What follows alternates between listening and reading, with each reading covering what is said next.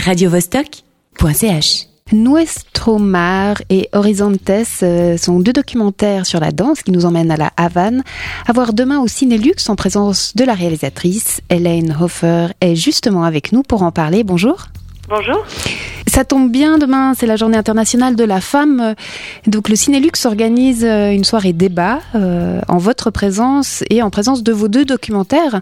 C'est un prétexte aussi pour pouvoir parler euh, de la place des femmes dans le milieu du cinéma et de la danse.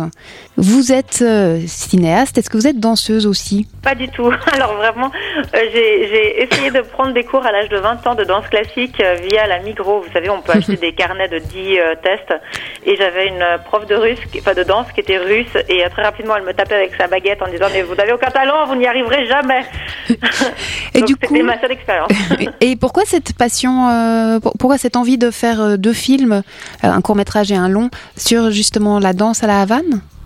Euh, c'est plus euh, la personnalité de Alicia Alonso qui est la protagoniste de mon long métrage qui m'a interpellée et donné envie de un me plonger euh, sur le sujet de, la danse classique et puis deux d'explorer la région de la Havane. C'est une danseuse qui vit encore aujourd'hui, qui a 95 ans passés, mais même largement passé et qui euh, a euh, été l'une des plus grandes danseuses au monde. Elle a obtenu le titre de, assez exclusif de prima ballerina assoluta et dans les années 60, elle était l'une des meilleures danseuses euh, qui a, qui a sillonné euh, euh, tous les ballets les plus prestigieux du Bolshoi à l'Opéra de Paris, notamment pour pour euh, représenter euh, ce qu'était le castrisme dans les années 60, puisque c'était le castrisme naissant. Et c'est cette euh, force de caractère, cette femme, son parcours qui m'a interpellée. donc c'était le point de départ en fait de ce voyage. Et après coup, en y étant sur place, j'ai eu la chance de pouvoir rencontrer des danseurs contemporains actuels qui dansent dans son dans sa compagnie. Euh, Valdez, qui est la danseuse étoile du moment et puis une petite fille plus jeune de 12, de 13 ans qui, euh, qui incarne le futur du ballet euh, à Cuba et qui a cette même volonté de faire, de réussir que, que ses deux euh, aînés. Et du coup, quelle est la place, euh, la place des femmes dans la danse? On se dit que c'est assez évident, non? Ou c'est ah bah, dur pour le coup, au moins dans ce domaine-là, on peut dire qu'elle est primordiale, primordiale la, femme, la place de la femme. Et pour le cinéma, c'est plus difficile alors, euh, sincèrement, moi, je vois pas forcément la différence si c'est plus difficile ou pas. Il y a toujours cette question qui se pose euh, combien de films vont à Cannes, combien sont, sont réalisés par des femmes. Euh, bah, c'est vrai qu'on a affaire à des techniciens euh, qui peuvent être un petit peu bourrus, mais il suffit de, rire et de boire de bière avec eux pour que ça détende l'atmosphère et qu'on soit traité à égal. J'ai jamais souffert de de, problèmes de sexisme à aucun moment de, de, de, la réalisation de ces deux films et puis surtout à aucun moment de, de mon parcours dans le cinéma. Votre parcours, il est assez atypique. Hein vous êtes autodidacte, vous n'avez pas fait d'études de cinéma à proprement parler, vous avez fait des études de lettres, vous avez été mannequin aussi Oui, ça c'est dans une autre vie. D'accord.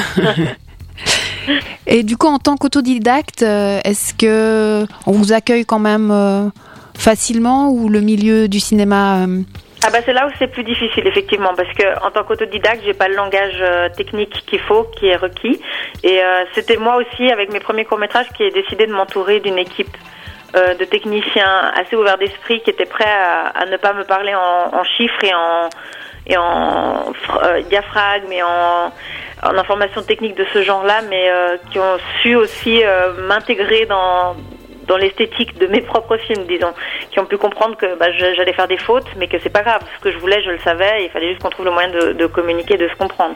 Maintenant, ça va un peu mieux. Je travaille régulièrement avec les mêmes personnes, ça c'est un fait.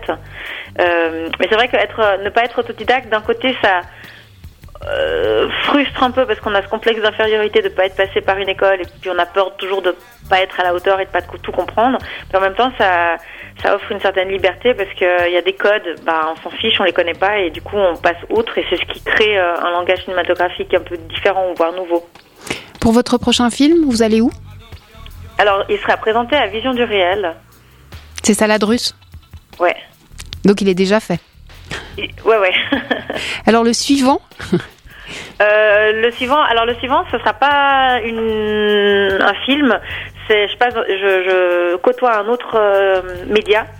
C'est euh, médium, disons. C'est, je vais faire une installation pour le musée Chaplin's, le Chaplin's World, qui est à Vevey, qui aura lieu tout le mois, enfin de mi-juillet à mi-août dans les combles du manoir de Charlie Chaplin et euh, on m'a octroyé l'autorisation de revisiter l'univers de Chaplin en l'intégrant euh, dans le mien et justement dans des images de Cuba.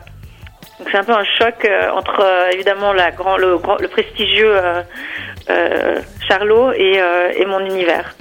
Très bien, merci Hélène. Radio -Vostok .ch